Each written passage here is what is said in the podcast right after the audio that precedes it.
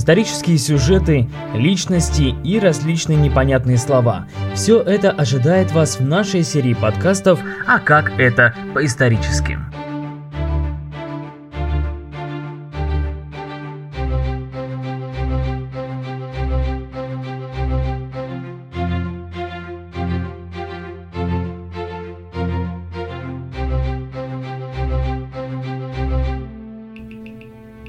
Ну а мы продолжаем рассказ о нашей истории. Сегодня у нас тема усиления московского княжества, объединение русских земель вокруг Москвы. Русские земли оказались политически и экономически ослабленными и попали в зависимость от иноземной власти. Сильнейшим государством Восточной Европы и северо-западной части Азии стала теперь Золотая Орда – в этих условиях перестало существовать формальное единство русских земель во главе с Киевом, сохранявшееся до середины 13 столетия, несмотря на наступившую в 12 веке политическую раздробленность. Западные и южные русские земли в течение второй половины 13 начала 15 века вошли в состав других государственных образований – Великого княжества Литовского и Польского королевства. В северо-восточной Руси через некоторое время после установления зависимости от Орды начался процесс объединения русских земель. Центром его стало Московское княжество, чьи князья к концу 14 столетия закрепили за собой Великое княжение Владимирское, главное в северо-восточной Руси, а с ним и право именоваться великими князьями всея Руси.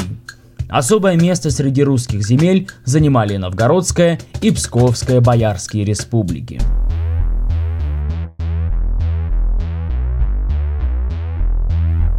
В 15 столетии политическая карта Восточной Европы выглядела совсем иначе, чем до Батыева нашествия. Вместо более десятка земель на ней доминировали два крупных государства – Великое княжество Литовское и Великое княжество Московское. Они вели между собой борьбу за первенство в условиях постепенного ослабления и последующего распада Орды.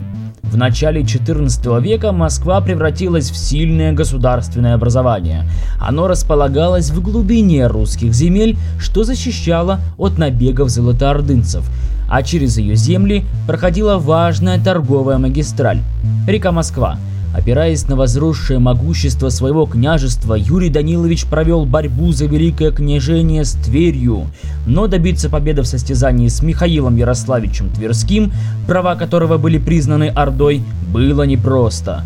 Поэтому князь Юрий заручился поддержкой хана, женившись на его сестре, однако он потерпел поражение, а его супруга даже была в плену. Там она неожиданно скончалась, что послужило поводом для обвинения Михаила Ярославича в отравлении ханской сестры. По приказу хана Тверской князь был вызван в Орду, где и был казнен. Ярлык на великое княжение перешел к Юрию Даниловичу, но после того, как московский князь был обвинен в сокрытии дани, вновь передан Твери. В 1325 году сын Михаила Ярославича Дмитрий Михайлович Грозный Очи убил московского князя, за что и был предан смерти. Однако Великое княжение по-прежнему оставалось за Тверью. Ханский ярлык достался Москве в 1327 году в правление Ивана Даниловича. Для того, чтобы стать великим князем, ему потребовалось вместе с ордынскими войсками принять участие в подавлении Тверского восстания. Получив великокняжеский престол, Иван Данилович повел хитрую политику в отношении Орды. Он добился права самостоятельного сбора дани.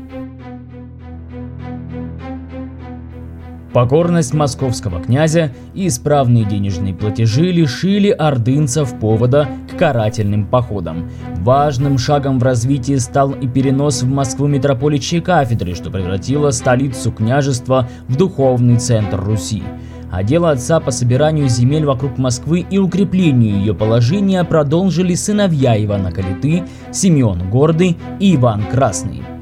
Противостояние Москвы и Твери усугублялось еще и тем, что союзником Твери выступало сильное литовское княжество, а опасность Запада заставила построить первый на Руси каменный московский Кремль.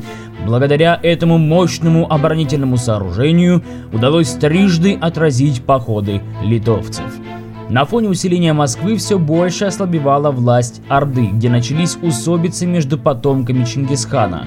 В результате власть оказалась в руках темника Мамая, который по своему усмотрению возводил на престол или свергал ордынских правителей. Внутреннее ослабление Орды привело к ее военным поражениям, но московскому княжеству удавалось долгое время избегать столкновений с татарами. Но в 1374 году в Нижнем Новгороде были убиты золотоордынский посол и его полуторатысячная свита. После того, как Москва почувствовала свою волю в 1376 году, объединенные московские и нижегородские войска нанесли удар по Казани и впервые взяли с этого города дань. Смириться с этим Мамай не мог.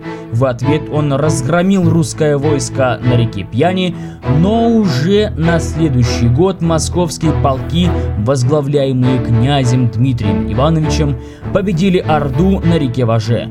Неизбежность столкновения с Ордой стала очевидной, и решающая битва с Мамаем произошла на Куликовом поле. И как сказал великий русский историк Ключевский, Россия родилась не в скупидомском сундуке Ивана Калиты, а на широких просторах Куликова поля. Однако общерусская победа не привела еще к освобождению от ордынского ига. Хан Тахтамыш неожиданным набегом захватил и сжег Москву. Русь по-прежнему должна была выплачивать дань но положение московского княжества как центра объединения русских земель укрепилось, а в завещании Дмитрий Донской передавал свои владения наследникам уже без ханского ярлыка.